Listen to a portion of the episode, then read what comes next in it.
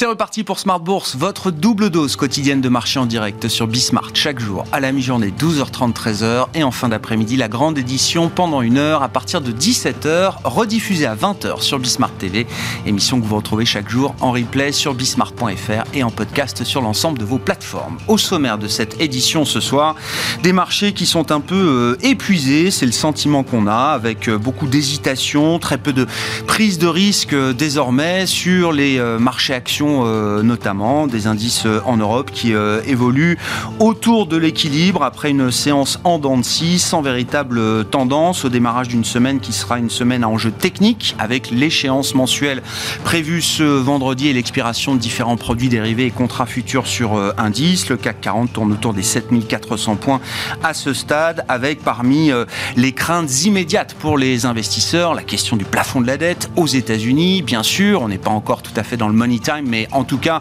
on est à un moment clé des négociations avec une série de rencontres qui doivent se dérouler demain entre la Maison Blanche et les différents euh, leaders du Congrès et notamment le speaker républicain de la Chambre des représentants Kevin McCarthy. Euh, les investisseurs suivent également d'un œil l'entre-deux tours des élections en Turquie avec un second tour programmé le 28 mai prochain. On constate que les actifs turcs sont sous pression sans toutefois contaminer euh, forcément le, reste des marchés. Puis les investisseurs sont très attentifs au thème de la pause qui a été signalé par la Réserve fédérale américaine.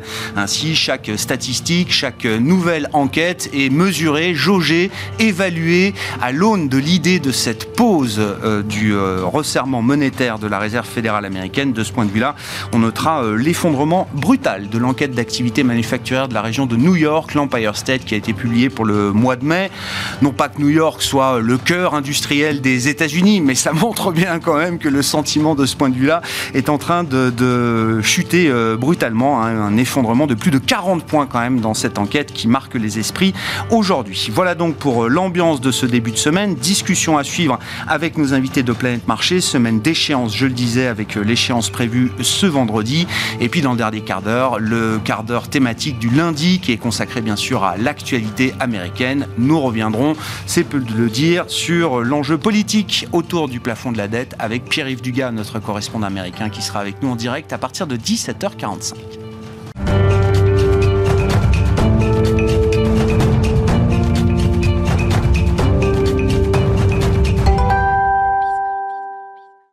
Mais d'abord, tendance mon ami, les infos clés de marché, chaque soir en direct à 17h avec vous, Alix Nguyen, et une séance d'hésitation pour les marchés. La Bourse de Paris va terminer cette journée sans tendance. Oui, la nette hausse d'AXA est un vrai soutien pour la séance. L'assureur surprend sur sa solvabilité. À fin mars, son ratio de solvabilité est ressorti à 217%. Pour cette année, AXA vise un résultat opérationnel supérieur à 7,5 milliards d'euros. Bonne performance aussi pour le titre d'Alstom, il caracole en tête du CAC grâce à des notes d'analystes positives. Mais plus globalement, c'est une séance calme, hormis euh, les incertitudes sur le plafond de la dette américaine. De nouvelles discussions entre républicains et démocrates sont prévues euh, demain. Euh, peu de choses viennent engendrer de la volatilité. Seules deux statistiques sont venues rythmer la séance. Aux États-Unis, l'indice Empire State enregistre une forte chute en mai. L'activité manufacturière dans la région de New York ressort à moins 30 31,8. Avant cela, on apprenait euh, qu'en zone euro, la production industrielle a reculé davantage que prévu en mars. Elle a baissé de 4,1%, euh, notamment du fait de la chute de la production des biens d'investissement. Euh, seule la production de biens de consommation durable a augmenté. On retient aussi que la Commission européenne rehausse ses estimations de croissance et d'inflation.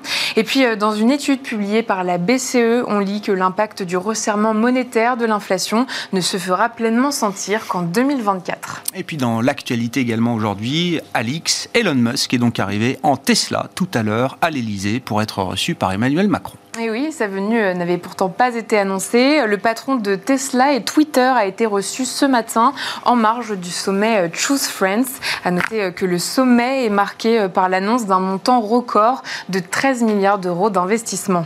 Autre actualité du côté des entreprises américaines, General Motors rappelle près d'un million de véhicules aux États-Unis. Un rappel dû au risque d'explosion des générateurs de gaz des airbags. Et puis, autre fait marquant ce jour sur le plan des devises, cette fois, on constate que la livre turque est délaissée après le résultat des élections. Pour rappel, il n'y a pas de vainqueur clair aux élections turques, ni le président sortant Recep Tayyip Erdogan, ni son challenger Kemal Kelij Dalolu n'ont convaincu plus de la moitié des Turcs en tant que nouveau président. Tendance, mon ami, chaque soir, les infos clés de marché à 17h en direct avec Alix Nguyen dans Smart sur Bismart.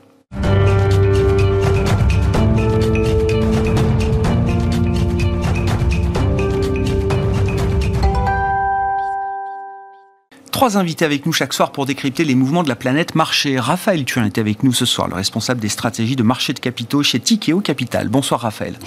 Merci d'être là. Merci à Gilles Bazissir d'être avec nous également en plateau. Bonsoir Gilles président d'Equity GPS. À vos côtés, Eric Turgeman. Bonsoir Eric. Bonsoir Ravi de vous retrouver. Vous êtes co-directeur des gestions OPC chez OFI Invest Asset Management. Le thème de la pause, c'est le thème qui est à la une depuis euh, la dernière euh, décision de la Réserve fédérale américaine et la conférence de presse de, Jérôme Poel.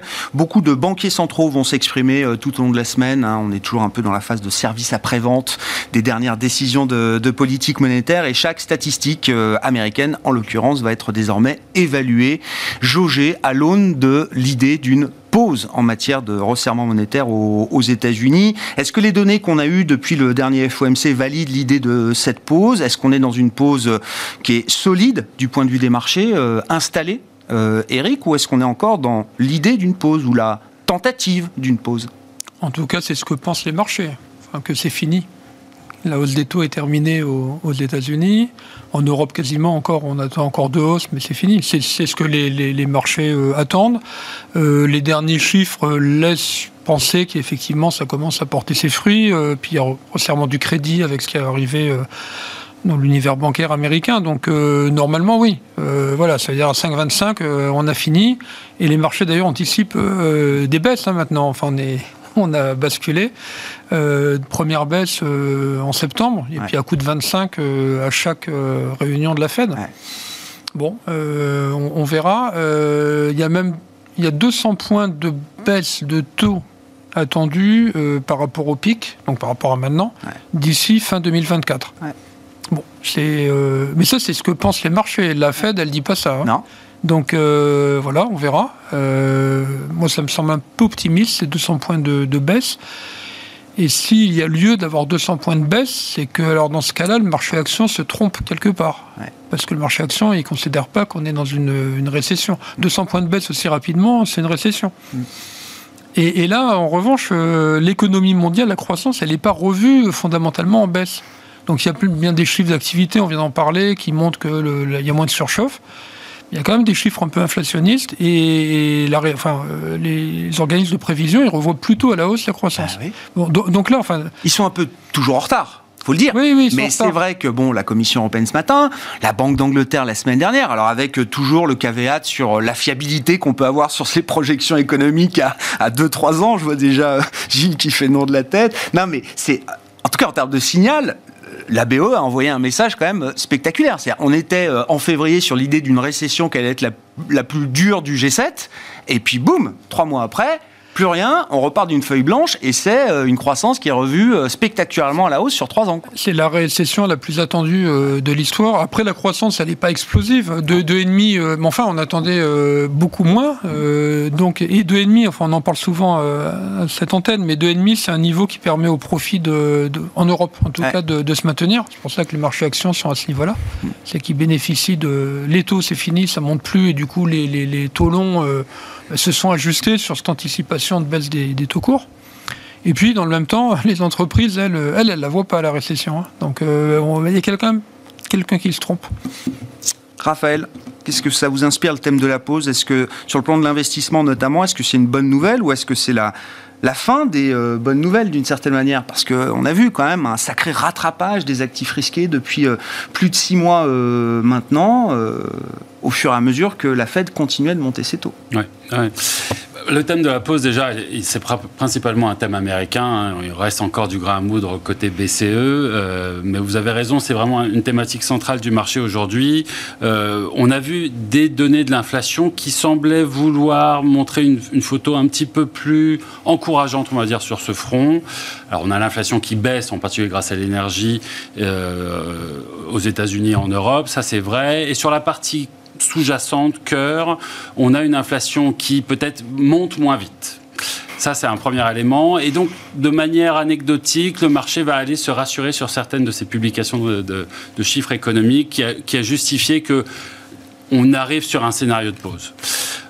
Quand on regarde néanmoins y compris plus récemment, et vous avez mentionné euh, l'indice de new-yorkais de ce matin, mm. les, tout derniers chiffres ne pointent pas exactement vers ça. On, a effectivement une certaine robustesse de l'activité, mais qui est incertaine, et on sent qu'on pourrait euh, transvaser vers un autre monde et, peut-être basculer vers euh, un scénario plus récessionniste, d'une part. Ça, c'est la, première dimension de, l'équation. Et sur la deuxième dimension, ce qu'on voit lorsqu'on a regardé les demandeurs d'emploi la semaine dernière aux États-Unis, l'indice Michigan, Michigan vendredi, mm. New York ce matin. Les trois chiffres indiquent la même chose, à savoir que l'inflation reste très résiliente. Peut-être qu'elle se stabilise, peut-être qu'elle s'est légèrement calmée, mais globalement, elle n'a pas encore complètement pivoté. Pourquoi j'introduis le sujet comme ça? Peut-être que cette pause, c'est pas une façon de crier victoire. On fait une pause pour attendre pour attendre de voir un petit peu si on en a fait assez, si les politiques ont porté leurs fruits. Et ça ne veut pas nécessairement dire qu'il n'y en a pas plus peut-être à venir derrière. Euh, on sait que la Fed et la BCE ont, ont vraiment des problématiques euh, sur ce marché en termes d'efficacité de leur politique monétaire. Elles ont des, problèmes, des, problématiques autour de leur crédibilité. Les marchés n'écoutent plus ce qu'elles racontent. Mm. Et on le voit très bien avec les projections de la Fed versus les projections du marché qui divergent fortement. Donc un souci de, crédibilité qui pose problème, un souci de délai, et là on est au cœur du sujet, on a remonté les taux de 500 points de base en 12 mmh. mois aux mmh. États-Unis, c'est du quasi jamais vu, on ne sait pas ce que ça fait. Ah. Il faut attendre. D'où ce, raisonnement de pause. Est-ce que ça sera suffisant ou trop? Peut-être, mmh. on verra. D'où euh, l'idée de pause. Et puis un souci d'efficacité. Les banques centrales matraque la demande à travers la montée des taux sur un problème qui est principalement un problème d'offre. Problème de démondialisation, problème de prix de l'énergie, problème de géopolitique, problème de euh, bipolarisation du monde avec les frictions Chine-États-Unis. Tout ça n'est pas résolu par des politiques de remontée des taux.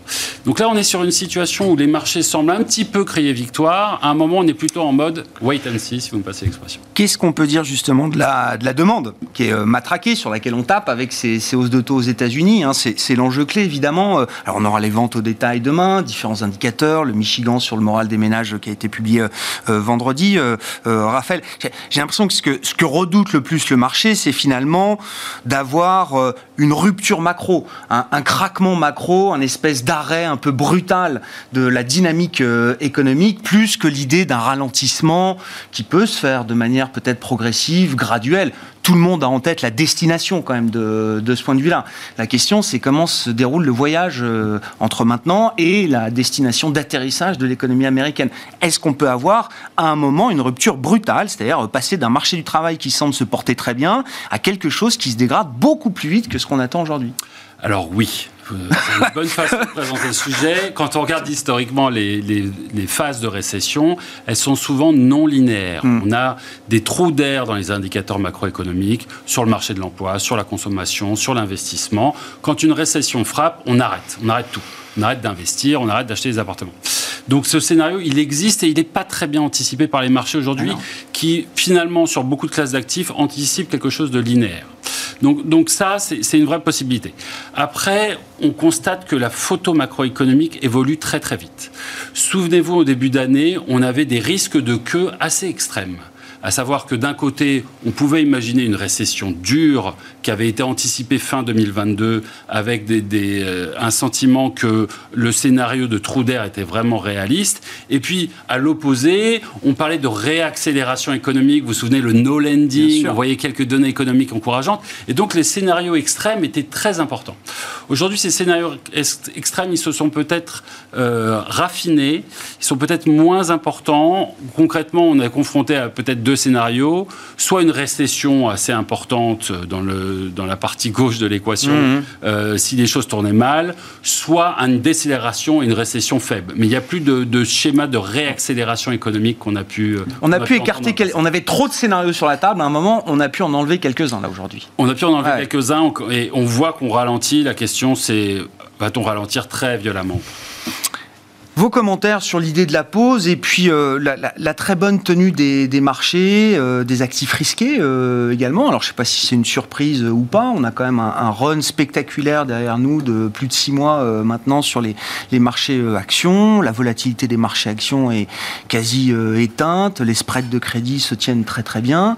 bon, à intervalles réguliers, on s'interroge sur le bien fondé de ce niveau de prix, de tenue de prix sur les marchés d'actifs risqués, Gilles.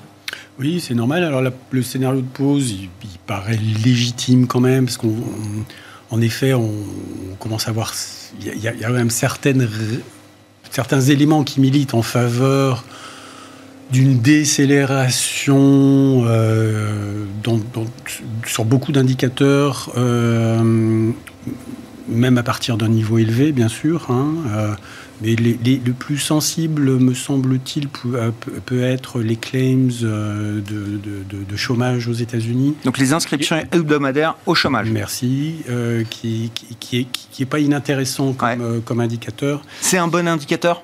Alors le chômage est un indicateur dit retardé, mais les, mais les inscriptions au chômage en différentiel, là par contre, on, voit un petit peu un, aspect de différentiel, mm. et euh, il y a moins de tensions euh, sur le marché de l'emploi qu'il ne pouvait y en avoir euh, préalablement aux États-Unis.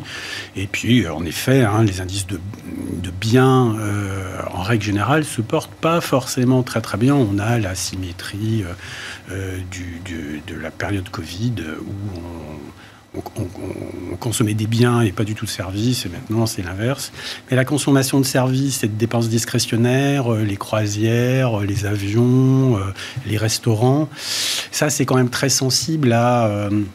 c'est très court terme en termes de... n'a qu'un temps c'est très sensible à la psychologie des consommateurs mm. et c'est nécessairement moins long en termes d'effets macroéconomiques que bah, d'investir dans une usine de batteries électriques à Dunkerque ou ailleurs, euh, et euh, euh, où là on est de, sur, sur, des, sur des périodes de 3 ans ou 4 ans. Hein, mm. donc, et, ça nourrit quand même de façon brodélienne le sous-jacent de votre croissance économique à très très long terme. Donc oui, c'est on, a, on a des donc le scénario de la pause est raisonnable et en effet les marchés attendent beaucoup plus qu'une pause, hein, une, une, révision très très forte, très rapide euh, de la, des, taux courts. Et ça, ça nous paraît pas cohérent avec des niveaux généraux actions, et en particulier sur les secteurs les plus cycliques euh, de, de l'économie. Donc, euh, pour nous, pour résumer, on est au milieu du guet et avec des courants croisés assez violents et, du coup euh, difficile à manœuvrer. Concrètement, qu'est-ce que, qu'est-ce que, comment ça se traduit dans les, marchés? On parle beaucoup de marchés à, à deux vitesses. Euh, euh, c'est vrai qu'il y a encore quand même des poches de croissance, il y a des, certains segments qui tiennent plus que bien, hein, qui ont doublé depuis le début de l'année. et puis, il y a une partie immense du marché mm-hmm qui semble être déjà euh, un peu dans cette idée de récession, euh, pour dire les choses. Oui, alors en termes sectoriels ou pays, euh, on, est, on est un peu, on a des ratings médians. et, globalement assez resserrés autour de 5. Par contre, quand on rentre dans les pays, quand on rentre dans les secteurs, là, on a une dispersion très, très intéressante.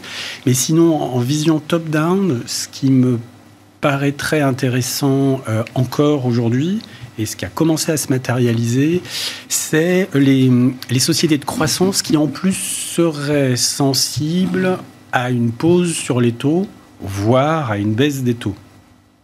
Et vous avez certaines, certaines sociétés qui sont à la confluence de la croissance, de la sensibilité à la baisse des taux qui amènerait une expansion des multiples, et des tensions géopolitiques euh, et des avancées euh, technologiques.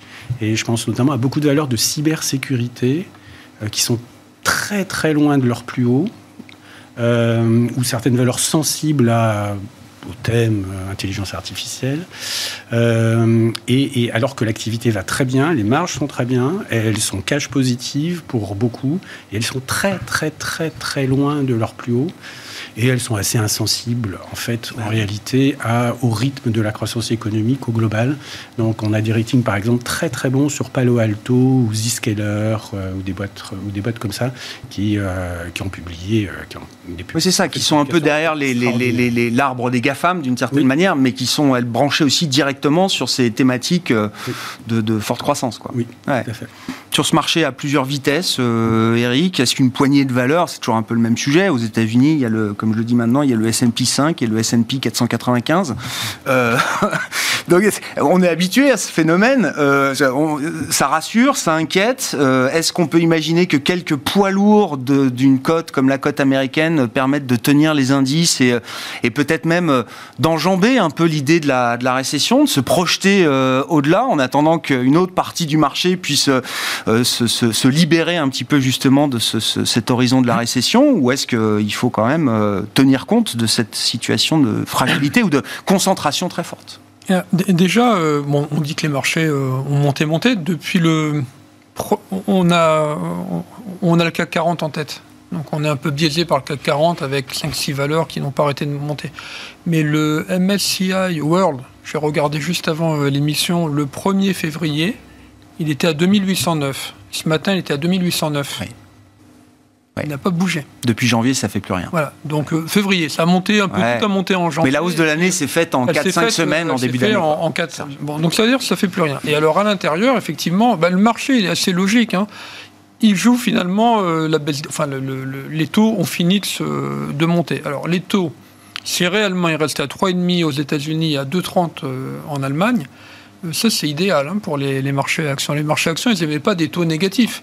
Ils aiment ce niveau d'inflation, une inflation à 2%. C'est là que les PE sont les plus élevés, quand on a une inflation à 2%. C'est ce qu'ils jouent. On verra bien s'ils ont raison, mais ils jouent ça. Et après, euh, qu'est-ce qu'ils jouent aussi euh, Un très fort ralentissement, parce que les cycliques sont massacrés quand même. Hein.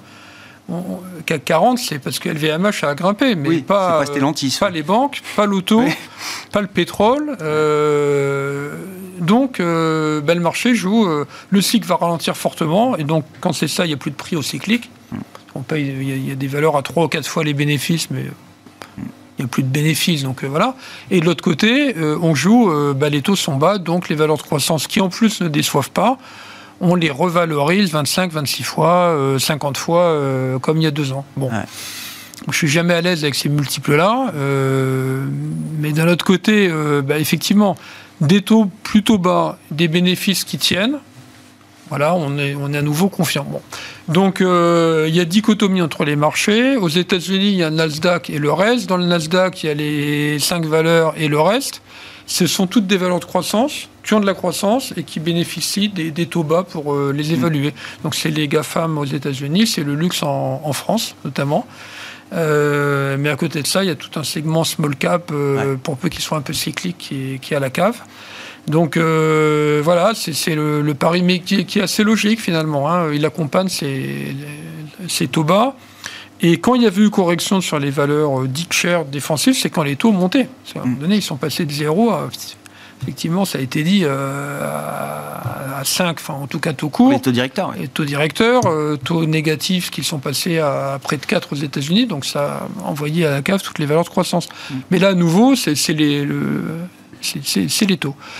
Alors, euh, on est à 19 fois les bénéfices aux États-Unis, on est à 13 fois en Europe, hein, tu, me diras, on est, hein, on est à peu près ça, je pense, sous le contrôle. À venir. Hein.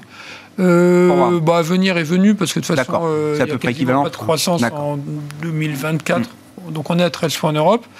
Euh, c'est pas une bulle, mais à condition, effectivement, qu'il n'y ait pas de remontée des taux, euh, quelque chose qui ne serait pas prévu. Hein. parce que là, plus personne n'anticipe euh, une remontée des taux. Mmh. On parlait de pause, effectivement, mais s'il y avait euh, ah bah. la Fed qui me parle dans le micro en disant bah, Vous n'avez pas compris, non, 5,25, c'est une étape et puis ça ralentit ah, oui. à 6. Ah bah, si jamais à la rentrée, la Fed se remet à monter les taux, ah bah, c'est un scénario délétère comme jamais. Donc, personne n'anticipe pas.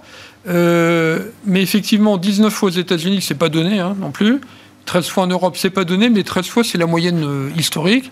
Euh, il faut pas qu'il y ait de déception. Soit les taux montent, et là, il n'y a plus de raison d'avoir cette expansion de multiples, mm. il y aura une correction. Soit euh, bah, les bénéfices commencent à baisser. Donc ça, on le verra au cas par cas.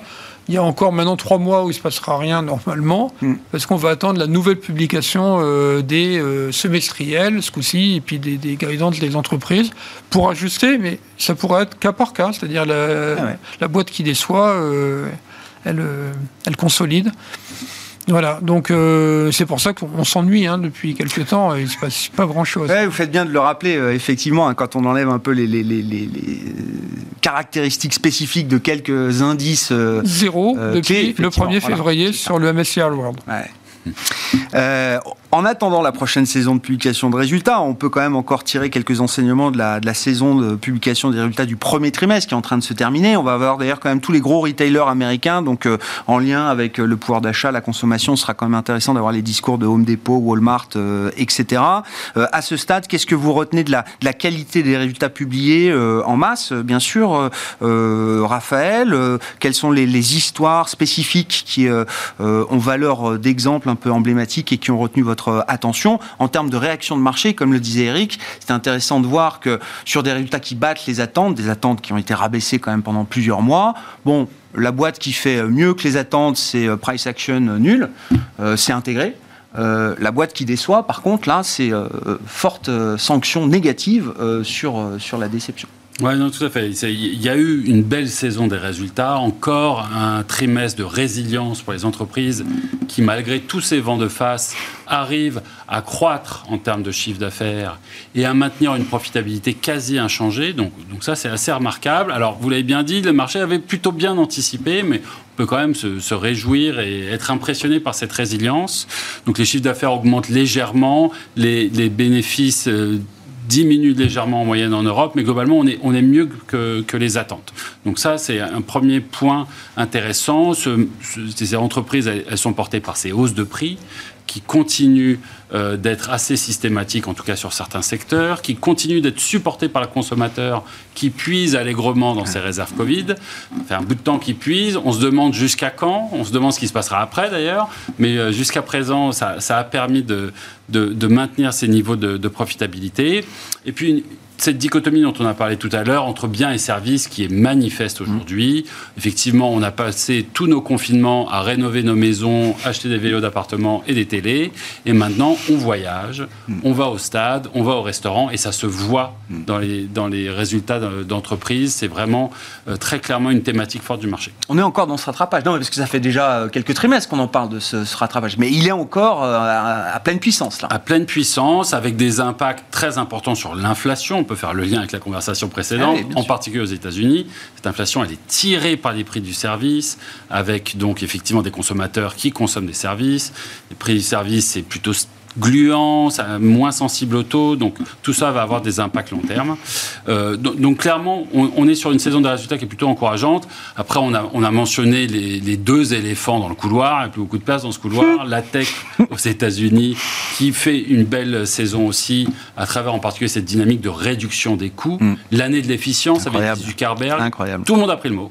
Et effectivement, ça se ressent en termes de profitabilité. Et puis en, en, France et en Europe, le luxe, un secteur extraordinaire, qui fait une croissance de chiffre d'affaires et des bénéfices, qui augmente ses marges, qui arrive à faire passer des hausses de prix systématiques, qui bénéficie de la réouverture chinoise. Bref, euh, la quadrature du cercle. Alors, tout ça se paye. Hein. On est sur des multiples de valorisation qui commencent à être assez, euh, assez excessifs. On est à 50% de premium sur les grosses tech américaines comparé au reste du marché, 80% de premium sur le mmh. luxe européen. Donc, attention au trou d'air. Mais tant que la musique euh, joue, euh, on peut continuer à danser. Donc, euh, donc c'est une, saison des résultats assez remarquable par sa résilience. Jusqu'à quand on verra. Est-ce qu'elle a permis d'enrayer un peu les révisions baissières, justement, sur les, prévisions de bénéfices? À un moment, on avait eu l'impression que, du fait des bons résultats publiés, on pouvait voir peut-être les attentes de bénéfices commencer à se stabiliser, voire repartir légèrement à la hausse? Est-ce que ça veut dire que le point bas des IPS, des bénéfices par action aux États-Unis, est en train d'être dépassé déjà, maintenant Avant même que le cycle de l'économie réelle est atteint peut-être son point bas? Alors là, vous nous resservez la réaccélération. Ah J'écoute aussi le consensus des analystes. Hein, mais... mais... tout à fait, les analystes restent optimistes, sont encouragés en cela par des résultats qui sont, qui sont robustes. Remettons quand même dans le contexte, on a surpris à la hausse le consensus des analystes qui avaient été révisés. On est quand même sur des, des thématiques de décroissance de bénéfices, moins 2% en Europe. Si on exclut les financières, euh, là, pour le coup, euh, cette surprise à la hausse est bien moindre parce que les financières ont beaucoup surpris les analystes dans leur annonce de résultats. Donc, il y a quand même une, une tendance à la décélération des activités. Et aujourd'hui, le marché s'attend à aucune croissance des résultats pour l'année 2023, euh, ce qui serait une gageure en temps de récession. Mmh. Si vous regardez ah bah. les récessions précédentes, pour des récessions faibles, légères, on voyait des décroissances des profits, des réductions de profits d'environ 5%. Pour des récessions plus fortes, type 2008, on est plutôt à moins 15, moins 20, moins 30%. Là, le marché nous sert 0%. Donc, il y a très peu de place pour l'erreur. Aujourd'hui, le marché price le meilleur des mondes une décélération très modeste qui permettrait néanmoins une baisse des taux et donc une reprise de la marche en avant sur les actifs risqués. Hmm sur les, les, sujets qui peuvent euh, amener de, de, mauvaises euh, surprises. Alors, je sais pas, c'est stress bancaire, c'est euh, plafond de la dette aux États-Unis. Est-ce qu'il y a des réflexions particulières sur ces sujets-là, dont on parle quasiment quotidiennement? Alors, le plafond de la dette régulièrement, tous les ans ou tous les deux ans aux États-Unis. Le stress bancaire, ça fait deux mois qu'on suit ça comme le lait sur le feu, avec une voilà, série de noms et une série en cours qui n'est pas interrompue à ce stade. Est-ce que c'est ces deux craintes restent sous contrôle aujourd'hui? Est-ce que ça peut encore euh, déraper? On... est, on est vraiment au milieu du guet sur ces sujets, je trouve, parce que euh, on a l'impression quand même d'une polarisation euh, politique aux États-Unis qui encourage, je dirais, les, les manœuvres de, de dernière minute et pour aller jusqu'au bout euh, du showdown hein, hein, à Hockey Coral. Euh, et, mais, mais, donc, plus on va loin, plus il y a des risques de mauvaise compréhension. oui, puis je rappelle, même sans défaut, quand on reprend la séquence 2011, même sans défaut, euh, s'approcher trop trop près du défaut technique, ça coûte quand même 15% au S&P 500, et puis ça coûte 1A au triple A américain dans la foulée, quoi.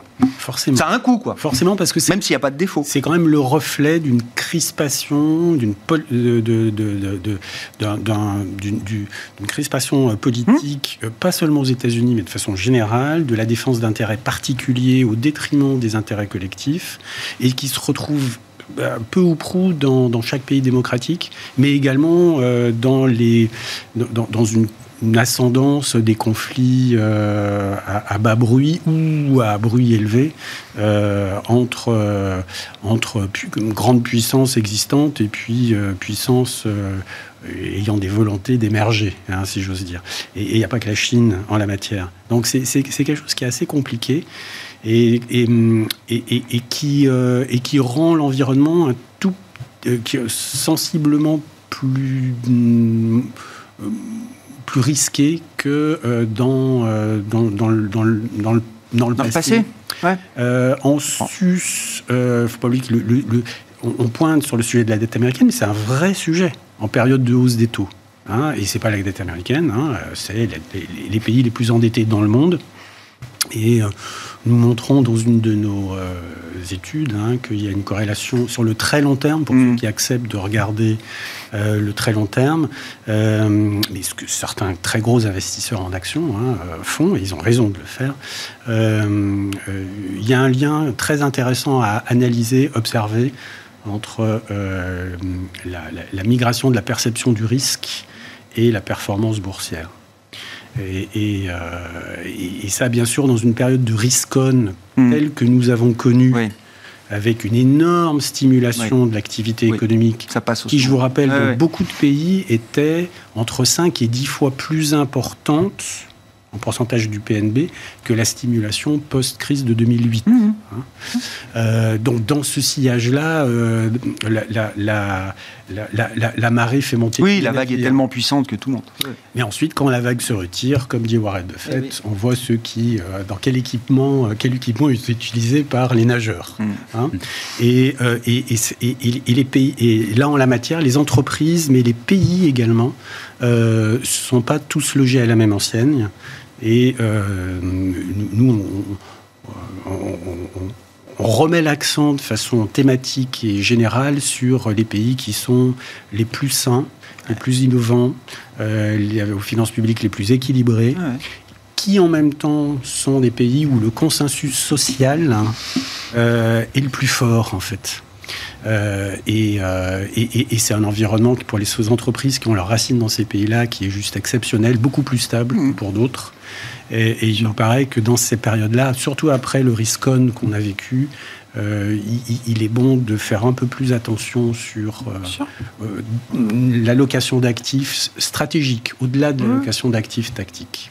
On l'a vu chez, chez Fitch, hein, alors sans que ça ait un impact forcément sur la dette française, mais le, caractère de la dimension sociale, d'acceptation, le consensus social, etc., ça a toujours été le cas, mais c'est un argument qui revient aujourd'hui en force euh, pour une agence de notation comme euh, Fitch, en l'occurrence. Dans, les risques qu'on surveille aujourd'hui, Eric, entre le, le, stress bancaire, la série en cours euh, des banques régionales, et on voit bien que la série n'est pas interrompue, on ne sera pas surpris de voir encore sans doute quelques défaillances devant nous, et cette histoire du plafond de la dette version 2023 qui qui semble prendre une dimension un peu différente quand on regarde, quand on regarde, qu'est-ce qui vous inquiète le plus euh, à ce stade? Qu'est-ce qui est le plus gênant, le plus dérangeant pour les investisseurs? Alors, le plafond de la dette, pas du tout. J'ai commencé ma carrière, on parlait du plafond de la dette. vous terminerez votre carrière, on vous parlera encore du plafond, de la, dette. Là, il ne se passera rien du tout. Ils nous feront le cirque jusqu'au dernier moment et à la fin, ils se mettront d'accord. Euh, les Qu'on perd 10 ou 15% sur, euh, sur une mauvaise gestion. Je me souviens plus, mais je ne sais pas si. Ah, si, ça perd. Mais est-ce que c'était. Non, mais est-ce que le, 15%, il était dû qu'à ça ou Alors, il y avait tout. Hein. 2011, il y avait aussi la crise souveraine en Europe. Euh, il y avait beaucoup d'événements, je suis d'accord. Mais en 3-4 semaines, il y a quand même bon, concentration d'événements négatifs. ils se mettront d'accord. très bien. Dans le pire des cas, il se passera un mois sans que les fonds soient payés. Ils rembourseront après. Oui. Enfin, dans un monde où la défiance vis-à-vis du dollar a peut-être euh, monté encore un peu d'un cran. Euh, euh, ouais, mais pour faire quoi enfin, Non, mais je suis d'accord. Non, mais... C'est pas l'euro qui va donner des. Il n'y a toujours pas d'alternative. Des leçons, il n'y a pas d'alternative. Bon, après, ils peuvent dégrader tout ce qu'ils veulent, d'un A à 2A. Les taux ne bougeront pas d'un iota, parce que de toute manière, il n'y a pas d'alternative. La monnaie, le, bitcoin et tout, on verra plus tard, mais pour l'instant. Donc, ça non. Les banques régionales, alors ça aurait pu être un problème s'il n'y avait pas eu 2008, euh, qui a quand même euh, qui, nous a enseigné pas mal de choses. Donc, euh, ce qui est assez étrange, c'est qu'aucune sera laissée. enfin, elles feront faillite, mais elles seront reprises. Donc, à peu près toutes. C'est-à-dire que l'aléa morale, là, il revient encore plus fort parce qu'on voit bien que dès qu'il y a problème, elles se font absorber en un week-end par une plus grosse, qui vont devenir de plus en plus grosses. Donc il va falloir sans doute les réguler un peu plus, les banques euh, américaines. Elles le sont moins qu'en Europe, ce qui est pas mal pour l'Europe d'ailleurs. Ouais. Pour les banques européennes. ça rééquilibre l'avantage comparatif, compétitif. Un, ouais. un problème de concurrence. Donc euh, oui, ça va tomber. Euh, toutes ces banques qui avaient été dérégulées par Trump, il hein, ne faut pas oublier. Donc les banques régionales, ça ne sera pas la dernière. Mais euh, même s'ils ne le disent pas, il y a quasiment une garantie des dépôts hein, enfin, aux États-Unis. Alors, euh, c'est un gros mot, donc on ne le dit pas. Euh, c'est un pays très libéral, mais c'est un peu ça. Donc, non, je ne pense pas que ça viendra de là. En revanche, ce qui est sûr, c'est que les conditions de crédit sont de plus en plus drastiques. Bien sûr. Et c'est pour ça qu'on va avoir un ralentissement ouais, je donné quand même. Euh, tout le monde n'a pas mis 50 euh, milliards de côté avec le Covid. Donc euh, voilà, le crédit, on le voit dans l'immobilier. Enfin, à un moment donné, le crédit, c'était à les meilleurs 0,5 peut-être. là, c'est fini. Enfin, mmh. ceux qui empruntent le voient bien. les prix n'ont pas baissé parce que les vendeurs n'ont pas encore compris que les prix devaient baisser. Mais à un moment donné, quand on va marquer les une première vente. Euh, voilà. Donc, euh, bon, mais sur les, risques, alors non, non plafond de la dette, les risques régionaux, enfin des banques régionales, elles vont être prises par les, par les autres. Voilà. on voit bien le processus désormais. On voit bien, sur les quelques exemples qu'on a eus, on voit bien la manière dont le, le système américain, fédéral, réglementaire, va, va accompagner cette restructuration du segment des banques régionales qui va peut-être prendre du temps hein, d'ailleurs. Hein. ça va peut-être se jouer sur euh, euh, plusieurs mois, mais il y en avait etc. Beaucoup, beaucoup trop. D'accord. Euh, ça va être ça va être agrégé. Voilà. Donc le risque. il y aura quelque chose qui va arriver, on ne sait pas, c'est toujours pareil, mais en tout cas, c'est pas des risques identifiés aujourd'hui. Enfin, c'est pas ça qui hmm. fera basculer qui je comprends. provoquerait Une, oui, on en parle tous les jours, tout le monde a les yeux dessus. Là-dessus, sur le risque financier, on en parle depuis deux mois, dès le premier jour quasiment avec vous, euh, Raphaël. Euh, bon, à ce stade, encore une fois, hein, série toujours en cours, les défaillances se succèdent, c'est géré en 24 heures, il y a toujours un acheteur, euh, alors on verra, JP Morgan, Bank of America, peut-être qu'ils auront 50% des dépôts américains à un moment, on verra si ça pose problème ou pas, mais pour l'instant, il y, a, il y a de quoi maintenir la séquence contrôlée. D'accord avec ça? Ouais, alors sur les banques, clairement, on a un problème au niveau des banques régionales américaines avec des problématiques qui sont très idiosyncratiques, très propres à ces banques régionales américaines, qu'on ne retrouve pas nécessairement dans les grandes banques américaines et qu'on ne retrouve pas dans les banques européennes.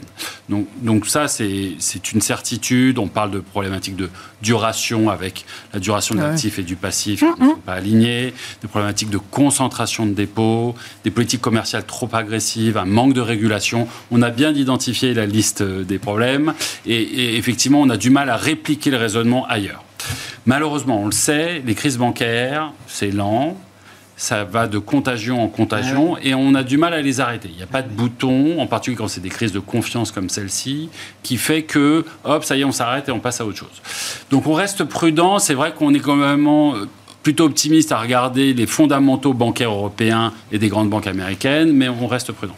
Je pense qu'on peut peut-être élargir néanmoins le spectre sur cette dimension de crise de liquidité. Et si peut-être on doit se réveiller la nuit en transpirant, euh, c'est en pensant à cette crise potentielle de liquidité. Cette idée que quand on remonte les taux de manière drastique, foudroyante, fulgurante en si peu de temps, on risque de casser quelque chose. Hum. Et on commence à voir des tuyaux du système financier mondial qui commence un petit peu à grincer. On a eu des premiers exemples, souvenez-vous, l'automne dernier, c'était les fonds de pension euh, britanniques qui avaient des problèmes de dérivés, euh, toujours sur cette dimension duration. On a eu effectivement la crise des banques régionales euh, américaines, on a eu la crise de Crédit Suisse, ça commence un petit peu à faire une sacrée liste. Maintenant, on parle beaucoup de l'immobilier, hum. qui est dans la quadrature du cercle, des besoins de refinancement, des baisses de valo des taux d'occupation en baisse. Comment tout ça va se résoudre? On est assez inquiet sur l'immobilier. Pourtant, il n'y a pas de défaut aujourd'hui. Hein.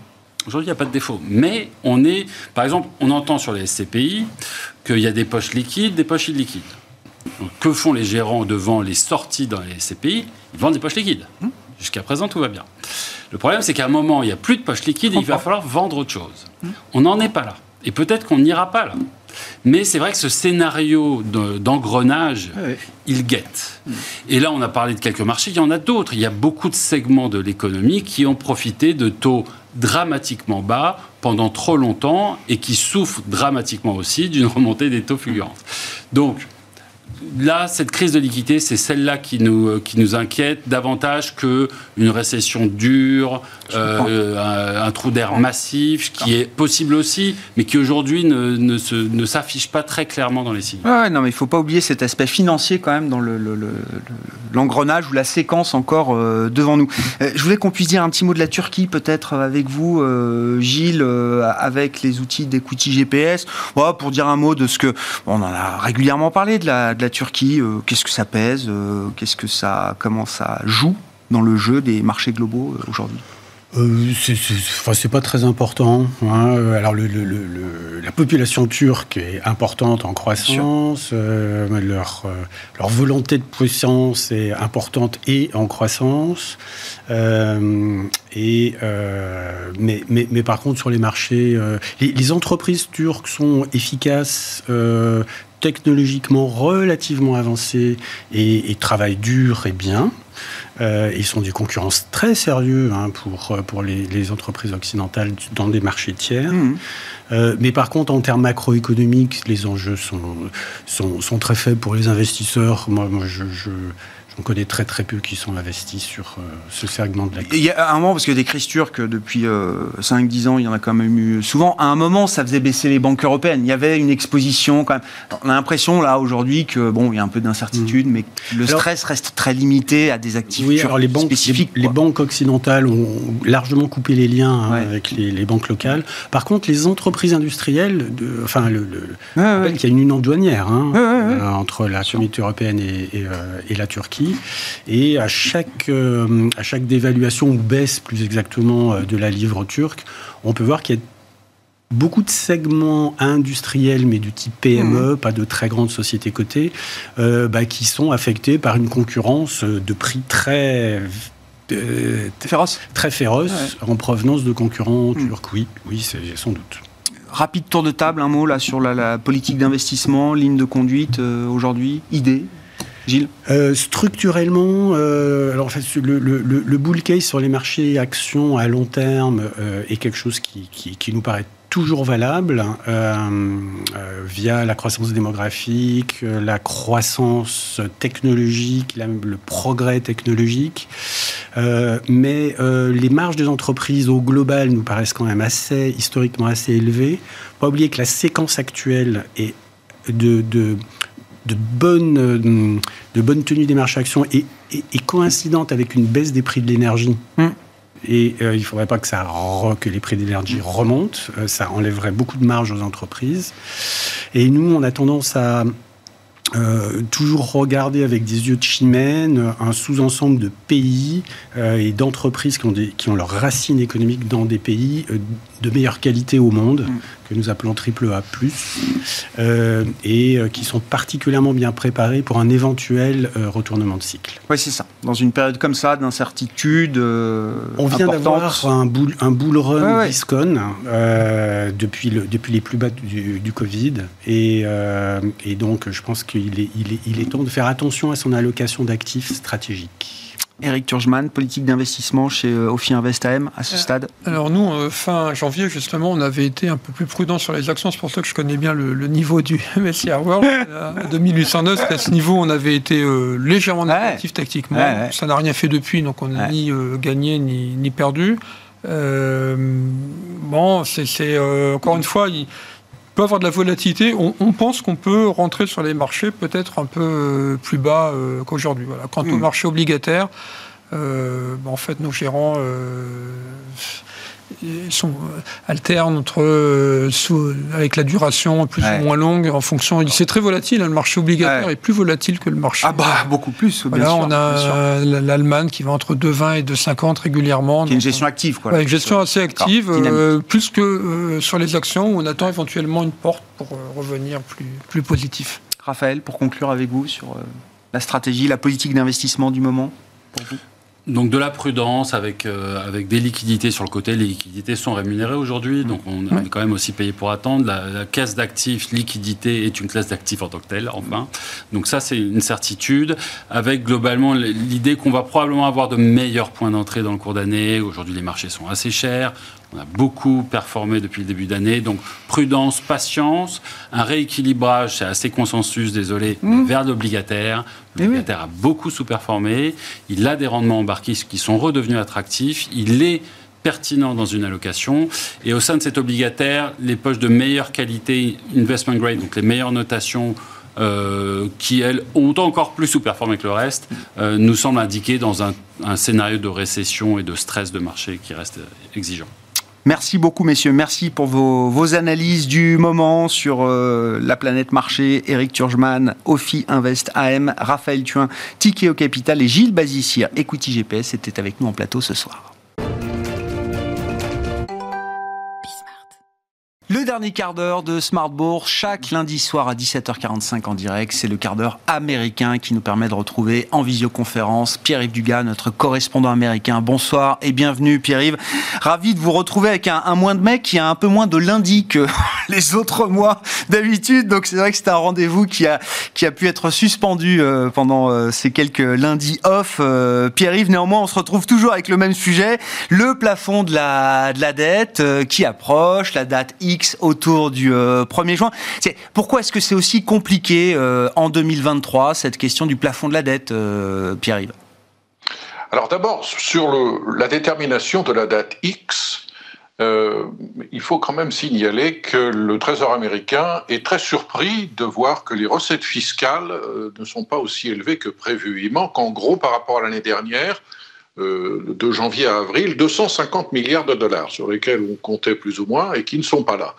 Ce qui explique en partie que les tractations sur le relèvement du plafond de la dette se sont engagées très tard parce que le Trésor américain ne se rendait pas compte que la date X, c'est-à-dire la date du, du défaut euh, catastrophique qui pourrait intervenir pour le, le, Trésor américain si le plafond de la dette n'était pas relevé, on ne pensait pas que cette date interviendrait début juin, on pensait qu'elle serait plutôt en juillet ou en août. Comment se fait-il qu'il manque 250 milliards de dollars, by the way euh, ben, toutes sortes d'explications. D'abord, euh, un rattrapage par rapport à l'année précédente. Euh, les recettes fiscales s'étaient envolées post-Covid, et maintenant qu'on a digéré cette explosion de l'activité, les choses reviennent un petit peu à la normale. Et puis le système fédéral fiscal américain, semble-t-il, est en train de ressembler un petit peu à ce qu'il est devenu en Californie. C'est-à-dire qu'il s'appuie de plus en plus sur la taxation des plus riches. Et euh, quand il n'y a pas de plus-value, et euh, c'est le cas puisque l'an dernier, euh, ce n'est pas moi qui vais vous l'apprendre, les marchés se sont effondrés, eh bien il y a beaucoup moins de recettes fiscales que, d'ordinaire. Et puis il y a aussi la répercussion de l'inflation sur le, paiement des impôts. En gros, beaucoup d'entreprises ont euh, euh, tout de suite profité de l'inflation en termes de recettes, mais euh, leurs coûts nouveaux déclarés ne sont intervenus que cette année. Donc, euh, euh, ce qu'elles avaient payé euh, en supplément de, taxes l'an dernier ne se reproduit pas cette année. Un point important depuis, je dirais, 24 heures, les républicains et les démocrates ont cessé de s'insulter. Ils semblent en train de discuter sérieusement d'un moyen de, déterminer dans quelles conditions le plafond de la dette pourra être réévalué. Deuxième point euh, stupéfiant qui nous a tous choqués, euh, journalistes, c'est que le président Biden, probablement délibérément, encore qu'il puisse, euh, il puisse se tromper, a employé à deux reprises le mot négociation. Lui qui, depuis six mois, nous dit je ne négocierai jamais le relèvement du plafond de la dette. Le plafond de la dette doit être relevé. Nous pouvons négocier sur les questions budgétaires, mais pas sur le relèvement du plafond de la dette. Pas question de lier les deux. Il a admis que la négociation était engagée. Cette négociation se fait dans le secret au niveau des, des conseillers des leaders du Congrès et des conseillers du, du, président Biden. Euh, une réunion au sommet devait avoir lieu vendredi. Elle n'aura lieu que demain mardi. On verra si les choses progressent. Pour le moment, en tout cas, le ton et la discrétion sont relativement encourageants, encore qu'il est clair que les deux parties sont très éloignées l'une de l'autre. Je ne sais pas à son combientième plafond de la dette euh, Joe Biden en est euh, dans sa carrière, mais il commence, comme beaucoup d'autres, à avoir un peu l'habitude de ce genre de, de, euh, de phénomène et de séquence. Pierre, est-ce qu'on arrive à retrouver un schéma, quelque chose qui ressemblerait à une pattern d'une certaine manière et qui permettrait de se rassurer en disant voilà, il y a quelques semaines on s'insultait, quelques semaines après on ne s'insulte plus, même on est capable de mener des euh, négociations, et donc tout ça permettant d'arriver au compromis que tout le monde euh, attend autour du 1er juin. Alors, euh, il faut bien regarder les calendriers. C'est compliqué le, calendrier législatif américain. À supposer que les, les, staffers s'entendent et on fasse un compromis de dernière minute entre leaders démocrates et républicains, il va falloir faire avaler ça aux deux chambres du Congrès. Ça n'est pas évident parce que le, la fenêtre où les deux chambres sont en session plénière jusqu'au mois de juin, elle n'est que d'une semaine. Donc ce, petit détail du calendrier euh, est important. Non, naturellement, les choses peuvent changer.